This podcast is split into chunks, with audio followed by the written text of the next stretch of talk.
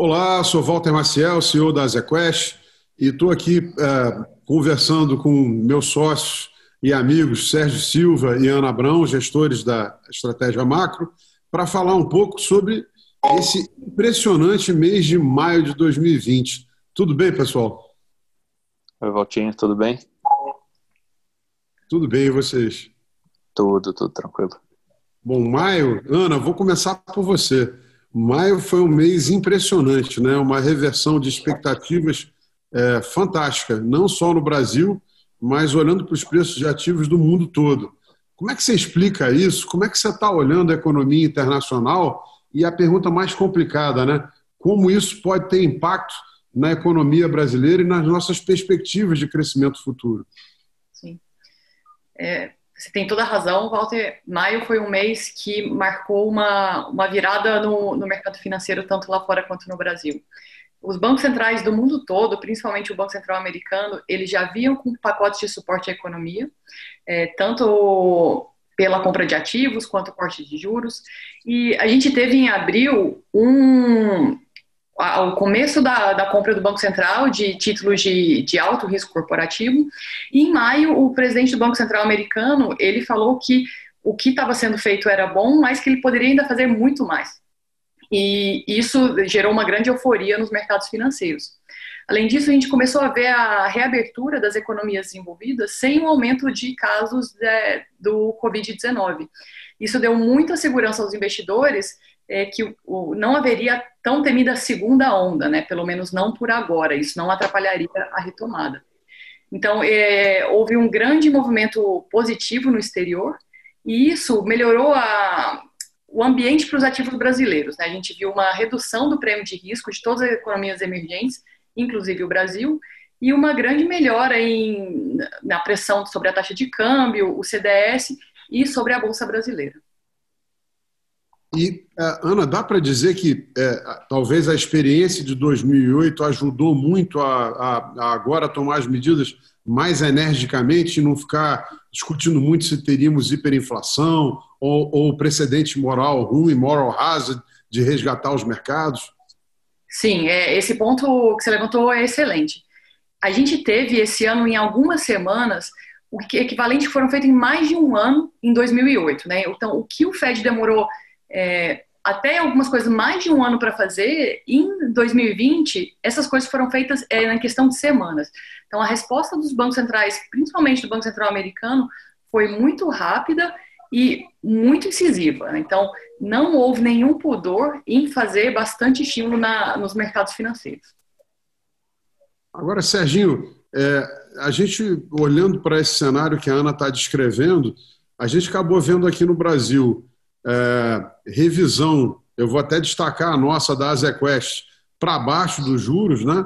Estamos falando hoje, é, é isso aí, 1,75% de meta de juros, é, o que reflete uma preocupação com a atividade econômica, e mesmo assim a gente viu uma reversão, por exemplo, gigante no mercado de câmbio, com o real se valorizando bastante. O que, que justifica isso? Como é que você está enxergando? Bom, é, vamos lá. Uh, sim, o André revisou a nossa taxa de juros, o qual oficial da casa agora é 1,75. Uh, a gente acredita que uh, a próxima são 75 basis points, depois ele deixa a porta aberta para dar mais uma de 50. A gente atribui uma probabilidade pequena para ele uh, fazer tudo isso de uma vez só, mas a gente não descarta. Uh, quando a gente olha a inflação aqui dentro, os números estão muito tranquilos. Uh, núcleo de inflação, né, que o pessoal chama de core inflation, está muito controlado. É, e quando a gente olha para trás, inflação acumulada 12 meses, é, a, gente tem, a gente tem visto números em torno de 2%, 2 baixo, e a gente não pode se esquecer que lá em dezembro do ano passado a gente teve um número de 2,40 que meio que infla esse número um pouco. E quando a gente olha para frente, é, o Banco Central parece que está muito tranquilo com os números que ele vê de inflação é, mais para frente. Ah, como que ele vai testar o nível, uh, esse nível mais baixo histórico de taxa de juros, é, ainda é uma incógnita para a gente e por quanto tempo, mas que ele tem a porta aberta aí para é, cortar a taxa de juros num nível que a gente nunca viu, tipo, todos os, todas as cartas estão na mesa para isso.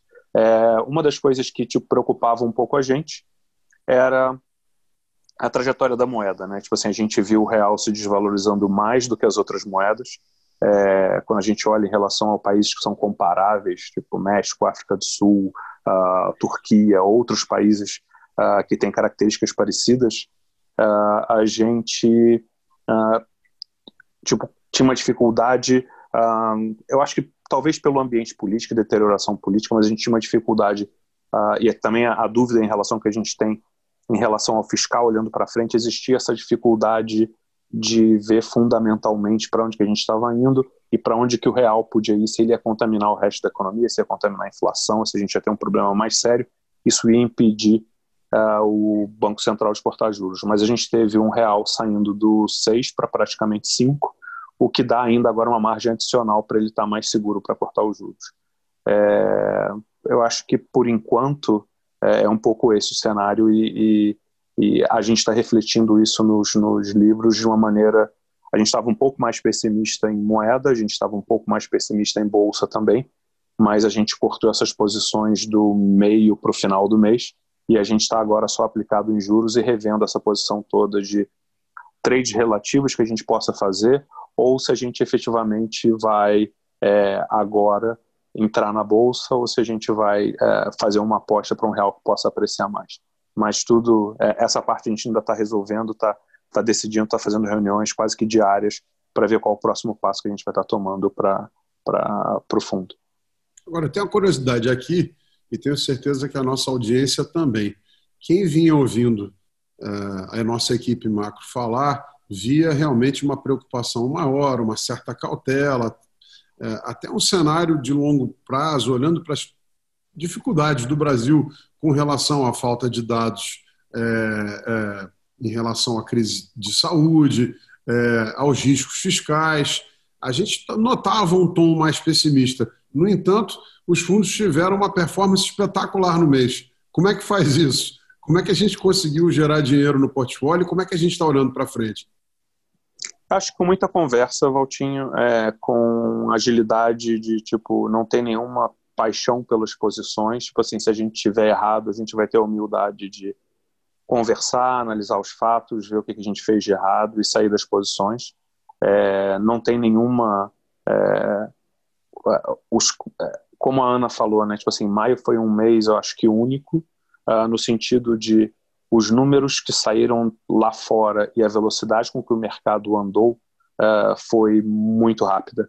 Então, é, de alguma forma, a gente teve ainda agilidade, por mais que a gente tenha perdido um pouco de dinheiro em bolsa, um pouco de dinheiro em, em moedas, a gente teve agilidade de uh, reverter a posição rápido e continuar com a posição que a gente mais acredita, que é a queda de taxa de juros e juros inalterados durante algum tempo. Agora, como que a nossa economia vai retomar, com que velocidade que ela vai retomar e o que faria com que a moeda apreciasse mais ou a bolsa ande mais, é, não sei se as pessoas tiveram oportunidade, mas talvez valha a pena ver. É, eu fiz uma live na quinta-feira e o Bernardo fez uma live na sexta-feira. É, a gente estava batendo papo a respeito, a gente fez lá com o Thiago Salomão, né, do Stock Pickers. Mas a gente estava falando na nossa discussão também de sexta-feira que o S&P ele está a só 3% do topo do que foi o nível que a gente viu antes da pandemia. E aí, quando a gente olha, por exemplo, antes da pandemia, o Ibovespa estava 120 mil praticamente. É, para onde que a gente vai agora? Tipo assim, qual era o nível da moeda? Tipo assim, a gente ainda está atrasado?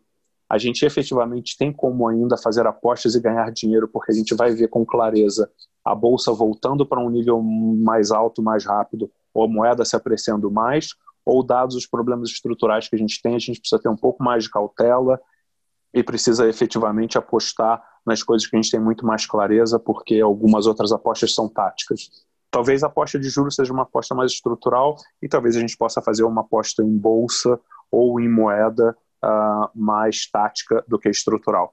E aí se aproveitar também da expertise de, por, a Ana, por exemplo, tem uma expertise muito grande em fazer trades relativos, aonde é um mercado contra o outro, uma moeda contra a outra, e a gente também tem como adicionar é, valor desse tipo de estratégia.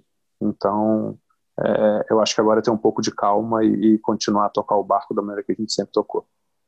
Pegando um pouco do teu gancho, né, eu acho que esse é uma, é uma coisa para destacar, né?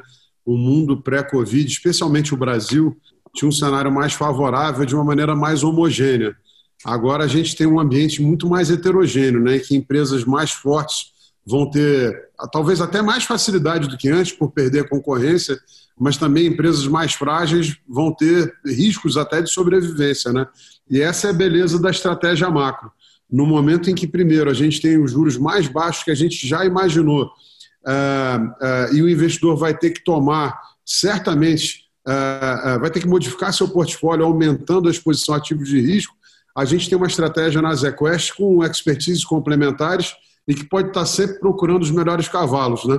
E, de novo, eu acho que a gente ter começado o mês com uma visão mais pessimista e ter tido esse tipo de performance, além de dar os parabéns para vocês, eu acho que ressalta é, a versatilidade que esse tipo de produto tem. É, eu queria agradecer vocês aí pelo tempo. Mês que vem vamos nos reunir de novo e ver o que mais ocorreu. É, vamos ver se junho pode ser é, tão bom quanto maio foi. Obrigado aí a todos. Um abraço.